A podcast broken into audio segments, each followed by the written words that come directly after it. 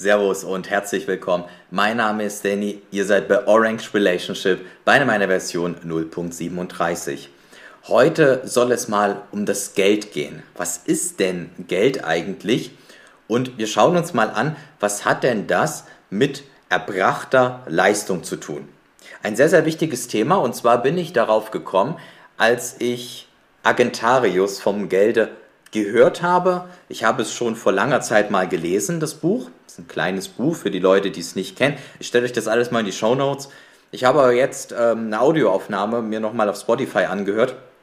Und bei so einem doch sehr komplexen Buch, wie ich finde, also was auch einfach äh, so ein Mindblowing in jedem zweiten Satz irgendwie ist. Und wenn man sich mal überlegt, wie alt das Buch eigentlich ist, finde ich es unfassbar genial und ähm, kann man sich auf jeden Fall mehrfach anhören äh, lesen oder wie man halt will. Ich bin dann doch eher derjenige, der äh, gerne die Audiospur hat, aufgrund von dessen, dass ich das dann im Auto hören kann oder irgendwie, wenn ich Sport mache oder so.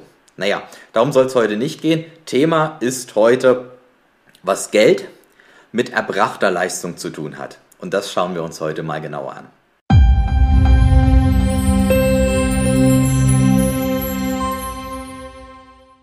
Schauen wir uns das mal aus Sicht eines Arbeitnehmers an.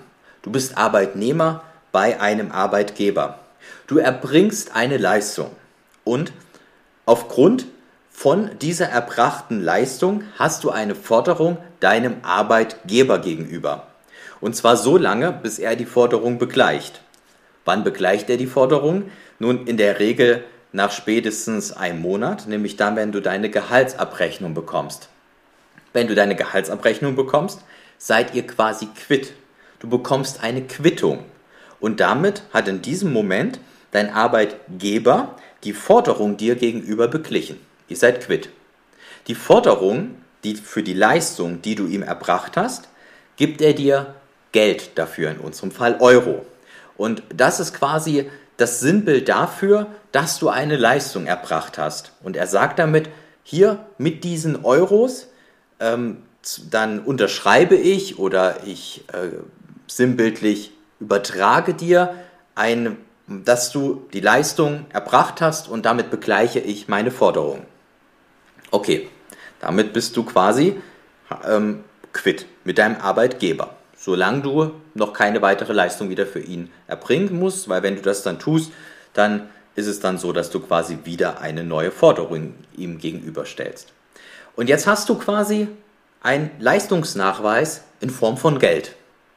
Und dieser Leistungsnachweis bildet eine Forderung der Gesellschaft gegenüber.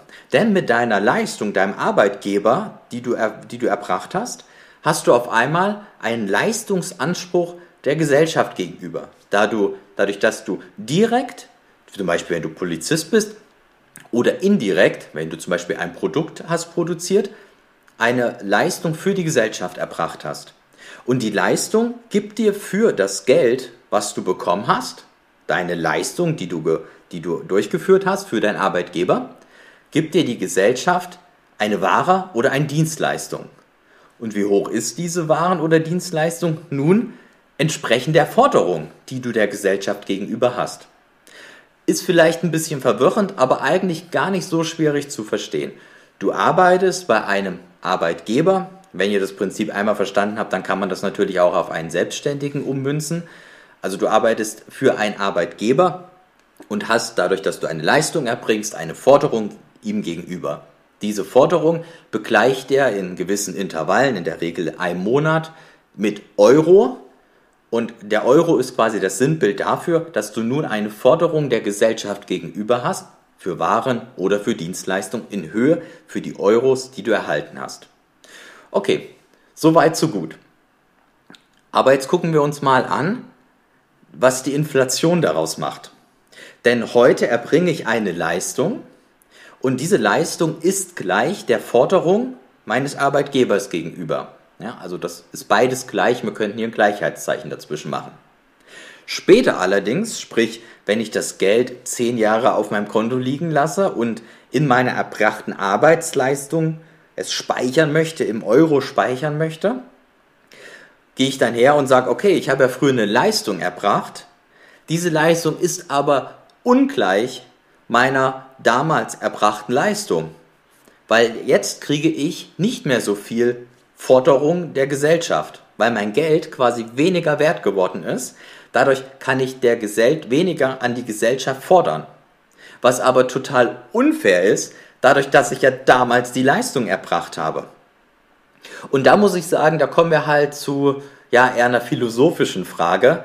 Aber wenn halt die Inflation folglich immer die heute erbrachte Leistung höher gewichtet als eine früher erbrachte Leistung, würde das der logischen Konsequenz bedeuten, dass meine Lebenszeit heute wichtiger und wertvoller ist, als sie noch vor zehn Jahren war.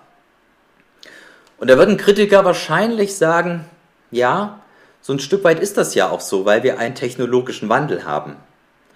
Aber ist der technologische Wandel wirklich bei 2% offiziell? Jetzt sind es ja nun 5% offiziell, 4 bis 5% Inflation.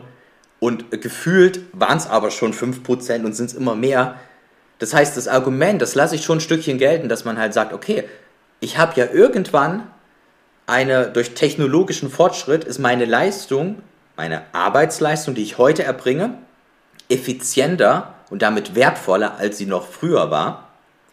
Aber nichtsdestotrotz würde ich dann damit argumentieren, dass dann nicht die Leistung von früher abschmälern darf, die Forderung, die ich, die ich damals gestellt habe und in Geldzeichen quasi gespeichert habe, sondern dass ich dann folglich heute mehr bekommen müsste.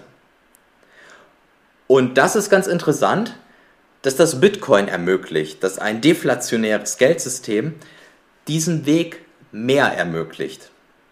Natürlich, auch da haben wir gewisse Schwankungsbreiten, aber da ist es so, dass ich früher eine Leistung erbracht habe, ich kann die speichern und zehn Jahre später ist es sehr wahrscheinlich so, dass ich mir dann meine Leistung angucke und sage, okay, ich habe immer noch die gleiche oder eine etwas größere Forderung der Gesellschaft gegenüber. Statt, ich gucke sie mir nach zehn Jahren an, habe nur noch so eine kleine Leistung und ich frage mich, hä, hast du vor zehn Jahren nicht richtig gearbeitet?